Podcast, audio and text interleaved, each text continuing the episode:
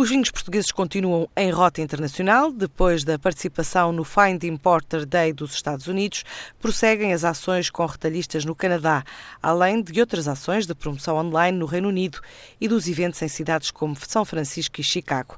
Agora, na agenda de outubro, está a participação no Russia Find Importers Day, na próxima semana no Hotel do Porto. Inclui visitas dos participantes a propriedades dos produtores nacionais.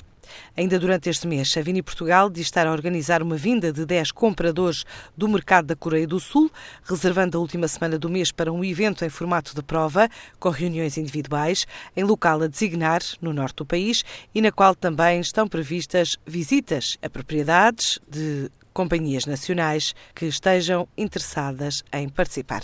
A Vini Portugal definiu como prioritários 14 mercados externos, reservou 7 milhões de euros de investimento em promoção e deste total 1 milhão e meio está canalizado para investir nos Estados Unidos, outros 700 mil euros no Brasil. O setor dos vinhos registrou um valor de exportação na ordem dos 727 milhões de euros em 2016, representou 4% do total de vendas ao exterior de bens e consumo, 29% das exportações de bens alimentares. Portugal continua a ocupar a posição 9 na lista de comércio internacional de vinho e apenas exporta 45% do total da produção nacional.